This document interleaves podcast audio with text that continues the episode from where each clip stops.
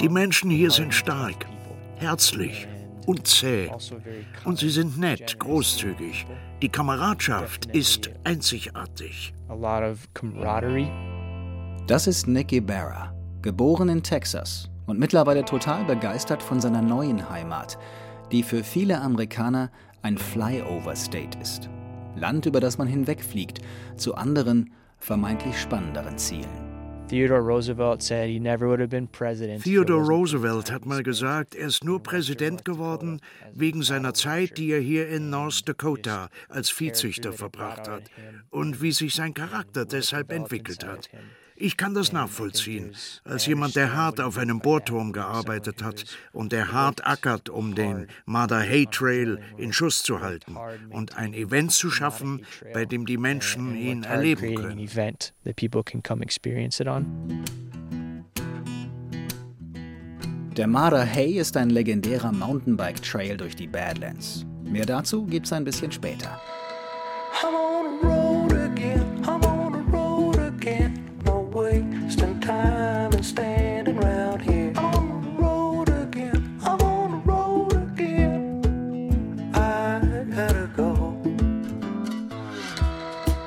Ich bin Dirk Rohrbach.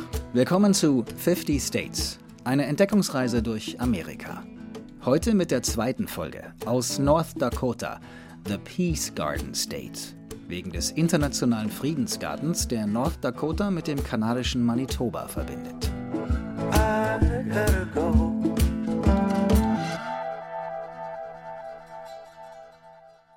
Die Parkanlage an der Grenze ganz im Norden werde ich bei meiner Reise nicht besuchen, auch wenn der Fluss hier seinen nördlichsten Punkt erreicht, bevor er seinen langen Weg Richtung Südost zum Mississippi einschlägt.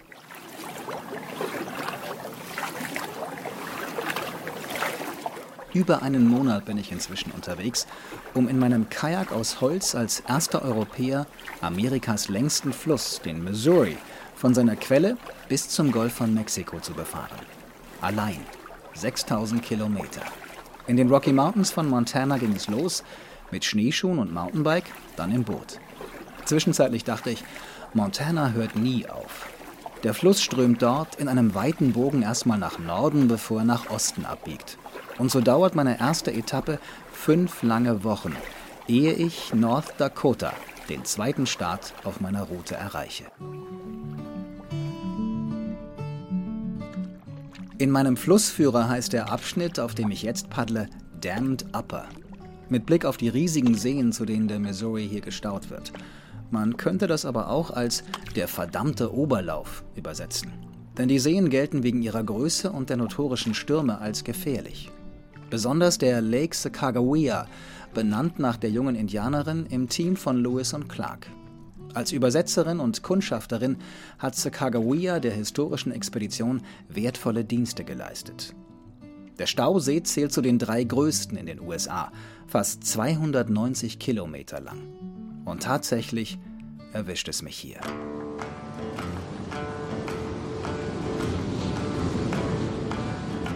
Acht Stunden paddle ich gegen starken Ostwind und hohe Wellen, komme nur zäh voran. Am Ende entscheide ich mich zu kreuzen, in der Hoffnung, am anderen Ufer vielleicht einen Platz fürs Zelt zu finden. Das Wasser im See ist so hoch, dass alle Strände überspült sind. Zwei bis drei Kilometer breit mag der Lake Sacagawea hier sein. Eine Stunde Arbeit für mich. Es dämmert schon, als ich einen schmalen Uferstreifen entdecke, wo ich anlanden kann. Das Zelt stelle ich auf ein kleines Plateau am Hochufer. Die Ausrüstung lasse ich am Strand, zusammen mit dem Kajak, das ich mit einer Leine an einem dicken Baumstamm sichere.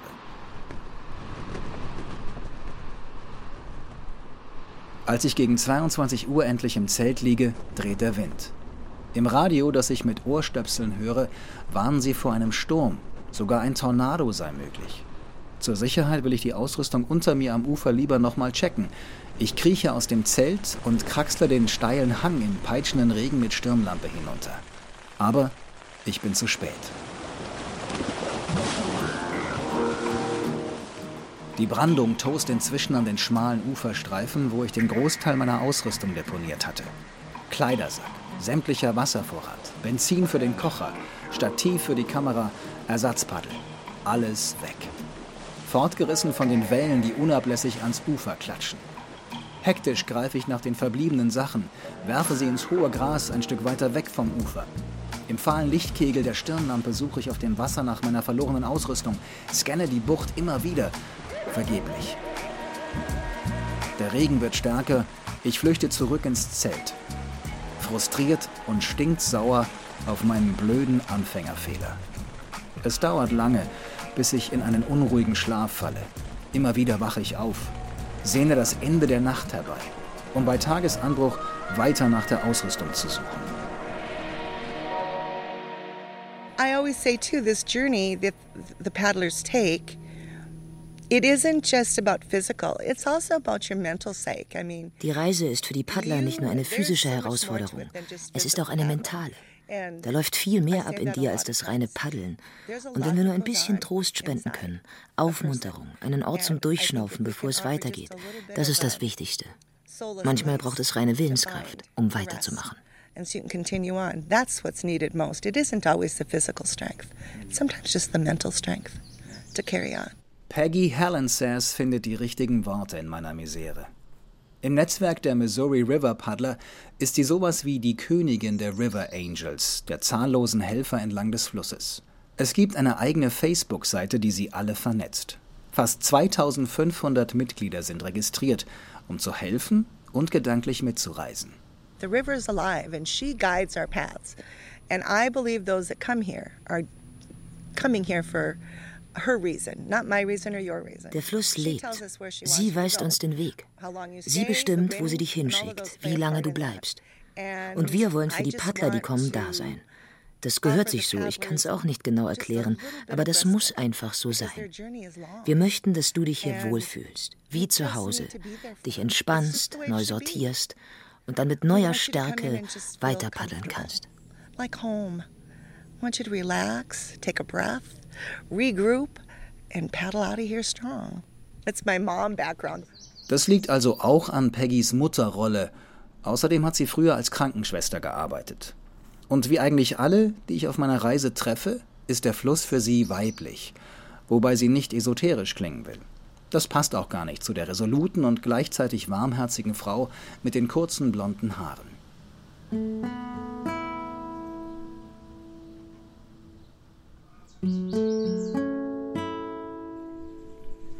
Vor zehn Jahren hat Peggy Tobacco Gardens übernommen.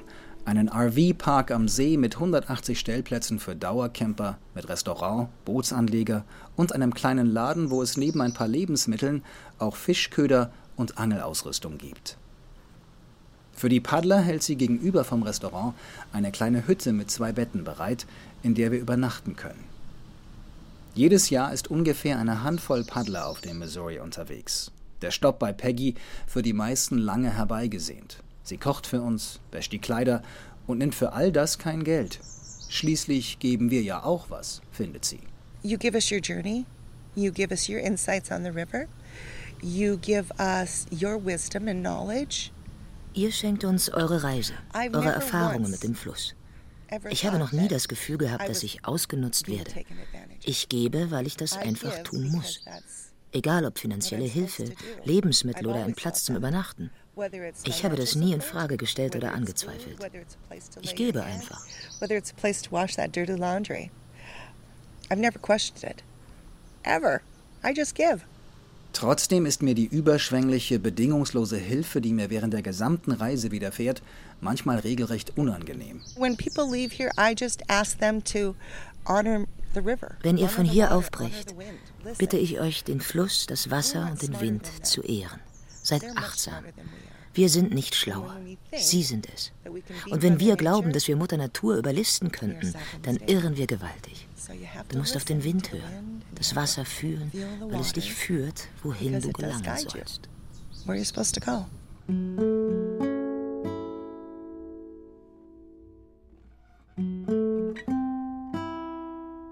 Nach dem Sturm pausiere ich einen Tag bei Peggy. Die Tobacco Gardens Bucht liegt ungefähr 10 Kilometer von meinem Unglücksstrand entfernt. Einen Großteil der in der Nacht verlorenen Ausrüstung konnte ich am nächsten Morgen in Ufernähe treibend entdecken und bergen. Gut drei Stunden brauche ich für die Strecke bis zu Peggy. Dort stocke ich meinen Proviant- und Wasservorrat auf, reinige die Ausrüstung, repariere ein paar Kratzer im Boot. Dann kann es weitergehen.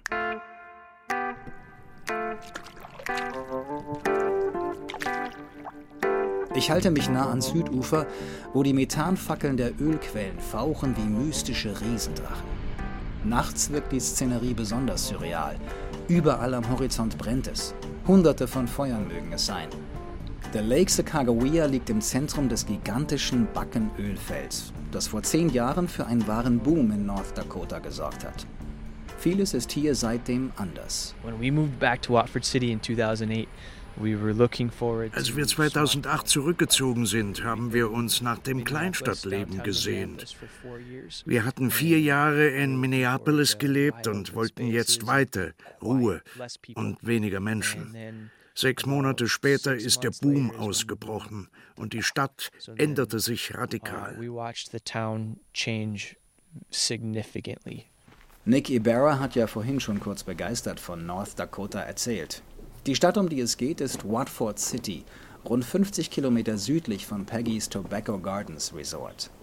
Der gleiche Sturm, der mir am See die Ausrüstung raubte, brütete hier einen Tornado aus, der einen Säugling tötete, viele verletzte und zahlreiche Häuser zerstörte. Auch wenn North Dakota nicht mehr offiziell zur Tornado Alley gezählt wird, der Region in der Mitte Amerikas, in der regelmäßig zerstörerische Wirbelstürme wüten, kann das Wetter hier extrem und gefährlich sein.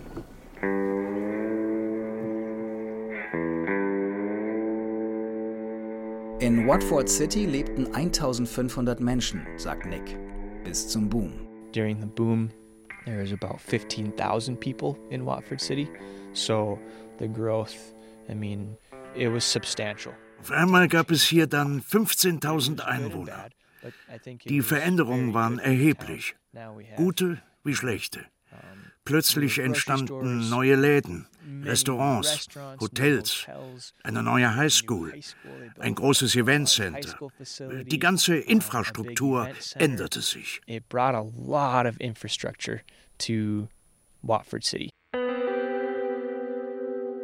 Und auch persönlich änderte sich für Nick einiges durch den Ölboom. Als Jugendpastor für eine örtliche Kirchengemeinde war er gekommen und arbeitete plötzlich als gut bezahlter Roughneck auf einem Bohrturm drei Jahre lang. Uh, ich konnte meine Uni-Darlehen und Schulden zurückzahlen und habe dann angefangen umzusatteln und Leuten dabei zu helfen, die Badlands zu erleben.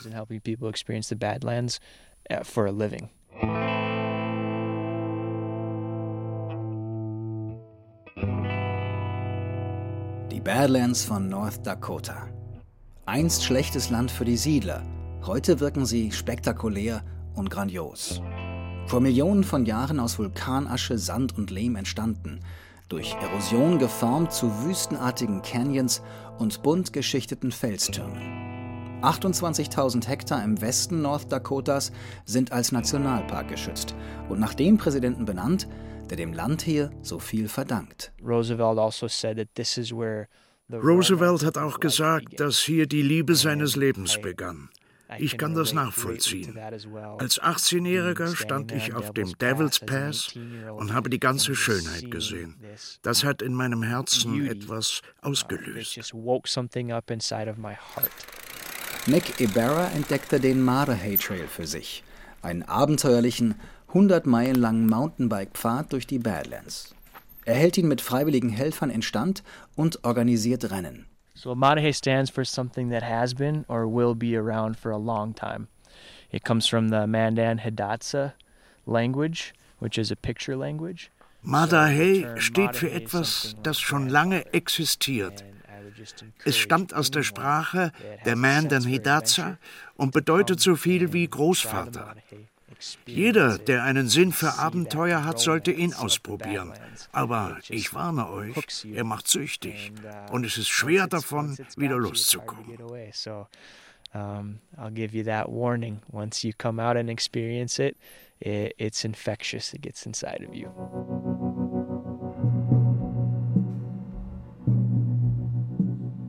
Der Ölboom von North Dakota war für viele ein Segen Auch für den Staat selbst, der nach Texas zum wichtigsten Ölproduzenten Amerikas wurde und sein Bruttosozialprodukt vervielfachen konnte. Der Zuzug neuer Arbeiter veränderte aber auch die Gesellschaft, ohne dass viele Städte und Gemeinden Zeit hatten, sich darauf einzustellen. Von den Risiken, die mit der umstrittenen Fracking-Methode verbunden sind, ganz zu schweigen. Umweltschützer warnen immer wieder vor den verwendeten Chemikalien in der Bohrflüssigkeit, die das Grundwasser verseuchen könnten. There's definitely mixed feelings on that. So I ride mountain bike. That's my Ich habe gemischte Gefühle. Ich tue nichts lieber als Mountainbike fahren. Ich fahre auf Reifen, die aus Erdöl hergestellt wurden. Ich nutze meinen Truck, um zum Trailhead zu kommen. Mein Haus wird mit Erdgas geheizt. Ich verbrauche fossile Brennstoffe. Die müssen natürlich irgendwo herkommen. I know that that has to come from somewhere. So I worked on a drilling rig, which Ich habe auf einem Bohrturm gearbeitet, um meine Familie zu ernähren. Aber klar, die Landschaft verändert sich auch durch die ganzen Öltrucks, die Gasfackeln. Es muss eine Balance geben. all that has an effect on the landscape. So I think that there has to be a, a balance to all of that.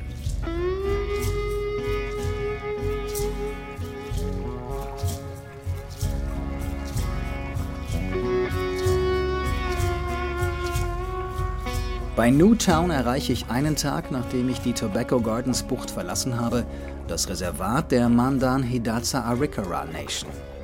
Die drei Stämme haben im letzten Sommer das amerikanische Innenministerium verklagt, weil es Ölbohrungen zu nah am Ufer des Lake Sacagawea zugestimmt hat. Uh, mixed. I guess. I guess for me is, is is really mixed feelings.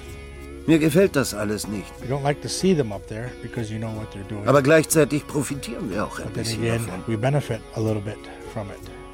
Das ist Jason. Und er bezieht sich wie Nick auf Jobs und Geld, die die Ölindustrie auch für die Menschen im Reservat bringt. Jason arbeitet für die Stammesverwaltung, organisiert kulturelle Veranstaltungen und kümmert sich um das Museumsdorf am Ufer des Stausees.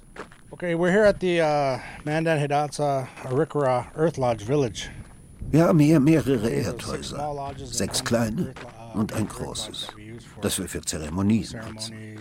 Außerdem gibt es zwei Schwitzhütten, in denen wir beten. Alles am Missouri. Hier in Newtown, North Dakota. Missouri River in Newtown, North Dakota. Newtown. Ziemlich einfallsloser Name. Der Ort heißt so, weil er Mitte des letzten Jahrhunderts am Reißbrett entstand und die Bewohner von zwei anderen Städten aufnehmen sollte, deren Häuser mit Fertigstellung des Staudamms geflutet wurden. So a lot of our agricultural land and a lot of our villages are all underwater right now. You know, but you hear the stories of our our elders and Unser ganzes you Ackerland know und viele unserer Dörfer liegen jetzt unter I, Wasser.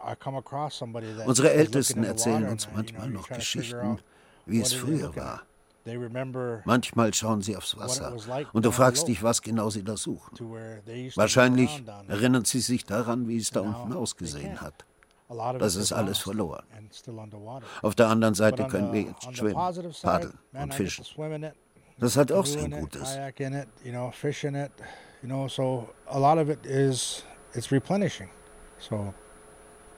a lot of lot of good things that come from that too. Ganz schöne Zwickmühle, wie beim Öl. Wir brauchen es, aber seine Förderung ist heikel. Und Stauseen verändern die Landschaft noch krasser, zerstören Heimat und Biotope, schaffen aber auch gleichzeitig neue. Und sie produzieren erneuerbare Energie. Wir müssen einfach die Kraft anerkennen, die das Wasser hat. Es kann Leben nehmen, aber es ist auch Leben. Dafür haben sie unten in Standing Rock ja gekämpft, damit wir das Wasser trinken können. Das geht jetzt nicht mehr, weil wir nicht wissen, was alles drin ist.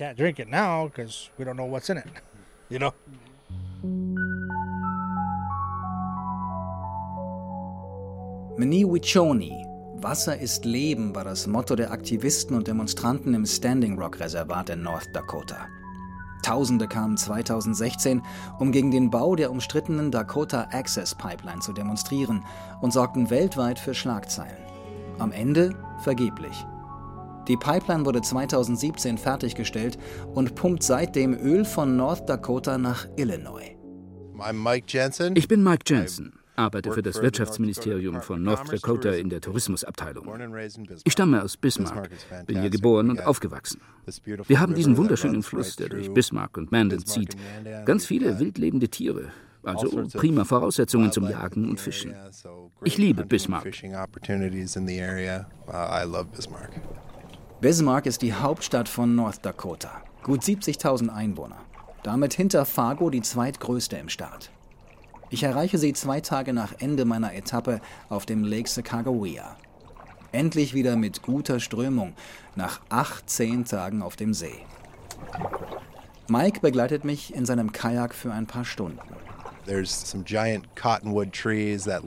Da stehen gigantische Pappeln am Ufer, 30 Meter hoch. Wir können die Stadt sehen und das Kapitol. Der Fluss ist ziemlich friedlich heute.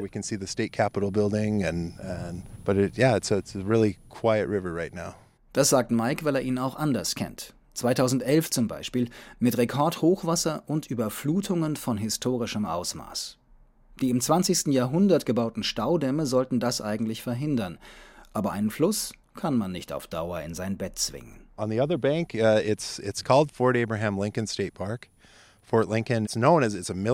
Auf der anderen Uferseite liegt der Fort Abraham Lincoln State Park. Fort Lincoln war ein Militärposten am Zusammenfluss von Hard River und Missouri. Lewis und Clark haben die Gegend in ihren Tagebüchern beschrieben und erwähnt, dass es damals ein Dorf der Mandan hier gegeben hat.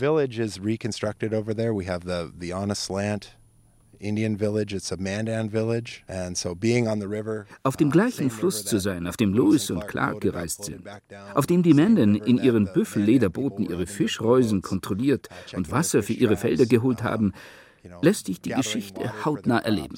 Uh, it's historic. You can you feel the history out here.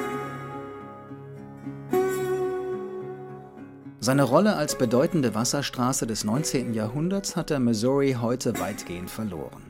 Die Bewohner an seinen Ufern nutzen ihn zum Angeln, brettern mit Jetskis sinnbefreit übers Wasser oder cruisen in trägen Pontoonbooten zu Sandinseln, wo sie Lagerfeuer machen und zu lauter Musik Steaks grillen.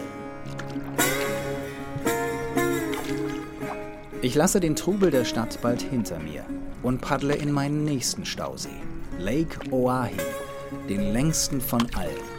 370 Kilometer sind es, bis Pierre, die Hauptstadt des nächsten Staates, South Dakota. Ob der mich genauso fordert wie North Dakota?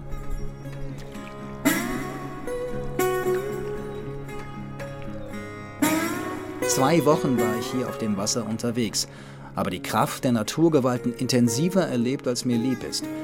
Aber das Boot blieb unversehrt, die verlorene Ausrüstung konnte ich ersetzen und fühle mich gewappnet für die nächsten Abenteuer.